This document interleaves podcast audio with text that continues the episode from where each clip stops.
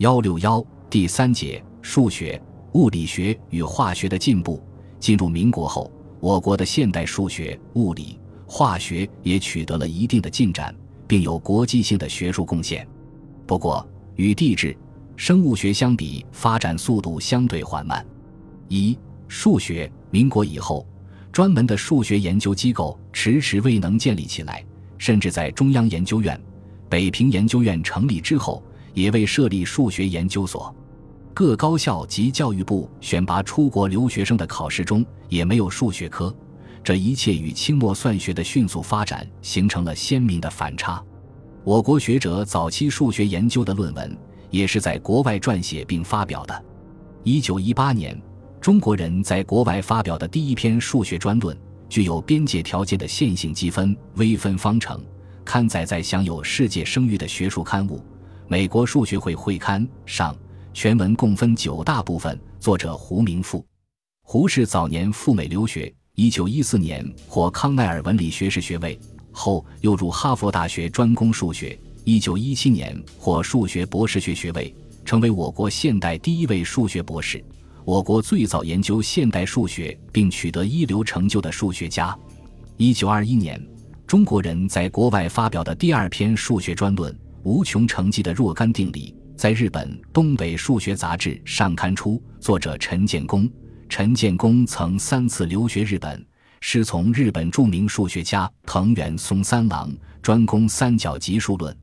归国后，先后担任浙江大学数学系教授、系主任，台湾大学教务长兼代理校长，中央研究院数学研究所研究员，美国普林斯顿高等学术研究院数学研究所研究员。在国内外都具有一定的声誉，论文刊出后产生了较大反响。著名数学家苏步青曾对其给予了极高的评价，认为它是一篇具有重要意义的创造性著作，无论在时间上或质量上，都标志着中国现代数学的兴起。七年后，陈建功又成功的解了于刻画一个能用绝对收敛的三角级数来表示的函数这一难题。其论文发表在日本帝国科学院一九二八年的院刊上。次年，他获得了博士学位，并发表了日文撰写的《三角级数论》，不仅对他个人近几年来的研究进行了归纳总结，还吸收了当时最新的国际成果，成为国际上最早研究三角级数论的专著之一。该著刊行后，陈建功名声大振。除美国外，在欧洲的德国。一九二五年，也出现了一篇由中国人撰写的数学专论，而且刊登在由海伯特及著名科学大师爱因斯坦合编的德国最著名的数学杂志上。作者于大为也是一位早期数学博士。随着越来越多的人从事数学研究，国内数学研究逐渐发展起来。一九三五年，中国数学会宣告成立。三年后。会刊《中国数学会学报》正式出版，在当时的中国，这是唯一的数学专刊。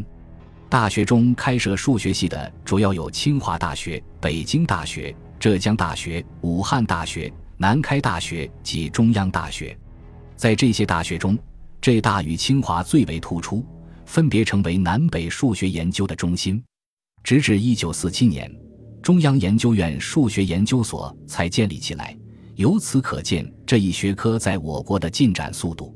此外，与民国时期的地质学、生物学的发展相比，数学的发展还有一个显著的不同，即在它的发展历程中，是高校而不是官办的研究机构始终占据主导地位。这一时期，数学领域的成绩主要体现在四个方面：一、拓扑学。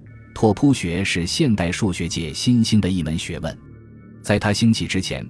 数学研究的主要对象不外为数与圆形的性质，所涉及的大多是直线、圆周等简单曲线。但随着数学的进展，研究范围逐渐扩展到广义的圆形，而远远突破了曲线、曲面。即使是曲线，也未必有切线。因此，如何对曲线下定义，变成了一大难题。所有这些基本纪念的澄清及相关的结论，便是拓扑学的研究范围。拓扑学的运算包含极限观念，极为抽象，一般人都望而却步。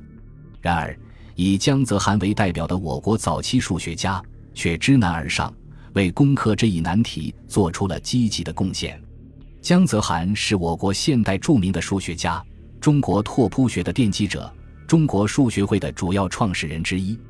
一九二七年，他考取了清华大学唯一的一名留美数学专修生，之后仅用了一年时间，便学完了哈佛大学所有相关课程，获得了硕士学位，并荣获了哈佛学旅的荣誉称号。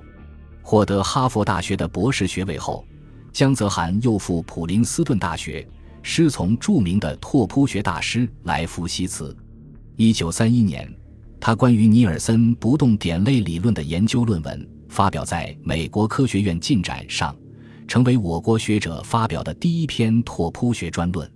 归国后，他进入北京大学数学系任教。一九三二年到清华研究院讲授拓扑学课程，这是我国高校中第一次正式开设的拓扑学课程。其后。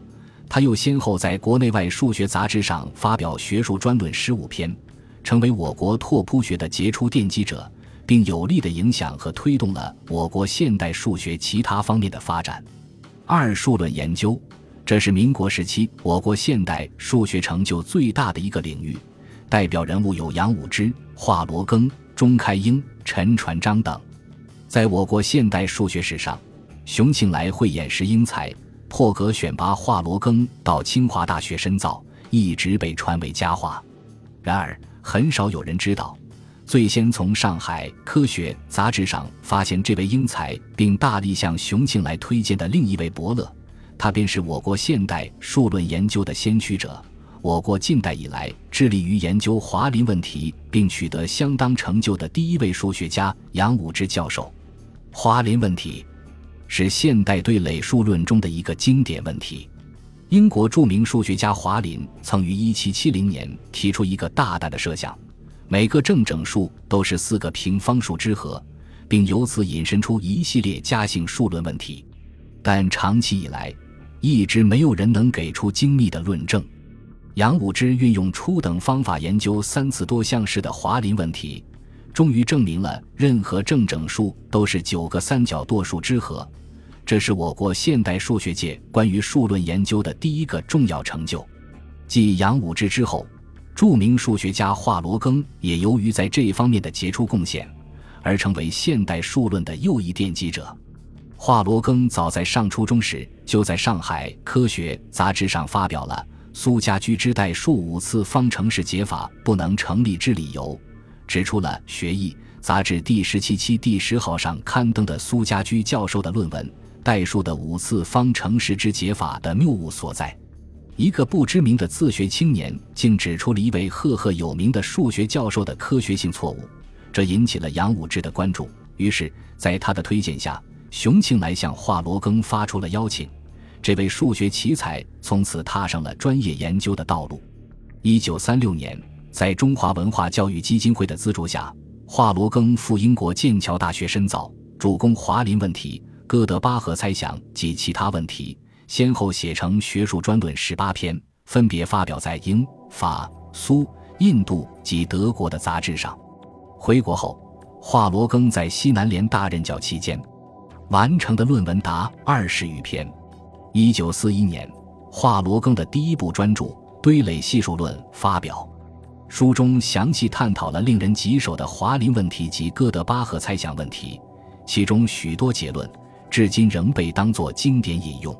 三分析数学，熊庆来关于整函数与无穷极的亚纯函数是这一方面的主要成就之一。文章获得国际社会的高度评价，此后国际数学界也因此称他所定义的无穷极为熊式无穷极。此外，在奇泰的半纯函数与极限研究，王福春、陈建功、周鸿静、程明德、徐瑞元的优势级数研究，周伟良的代数函数研究，也均取得了较为突出的成绩。四微分几何这一领域取得显著成就的，主要有苏步青、陈省身、孙光远等数学家。还在日本仙台东北帝国大学做学生时。苏步青就显示了他非凡的数学才华，他写成了第一篇数学专论《一个定理的扩充》，刊登在日本的权威刊物《日本学士院纪事》上。一九三一年，他由地大毕业，获博士学位。回国后，在浙江大学任教，一年后便成为浙大数学系主任。此后，他率领弟子们钻研微分几何，不断的开创着崭新的局面。在一般就微分几何、曲几何、曲线网、线几何等领域都取得了相当的成绩，为日后中国微分几何学派的形成做了坚实的铺垫。在普林斯顿攻读的陈省身，二十世纪四十年代后着力进行 Gasponi 公式的重新证明工作，短短的两年时间里。就发表了数篇在微分几何方面精心独异的文章。著名几何学家霍夫因此称赞说：“微分几何进入了一个新的时代。”由此也可见其造诣之深。抗战期间，数学研究由于受社会环境的影响较小，并没有停滞，相反还加快了发展步伐。新刊出的论文达一百零四篇之多，是前二十年的三倍。